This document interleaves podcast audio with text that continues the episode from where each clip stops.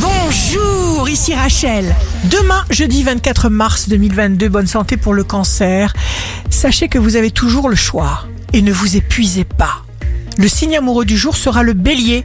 Vous aurez l'opportunité de vous mettre en situation nouvelle, peut-être là où vous avez toujours voulu être.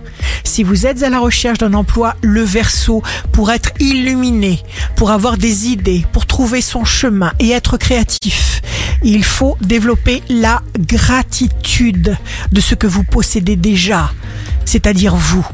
Le signe fort du jour sera la balance. Agissez avec spontanéité, laissez-vous guider par la petite voix intérieure qui vous dit quand et comment intervenir.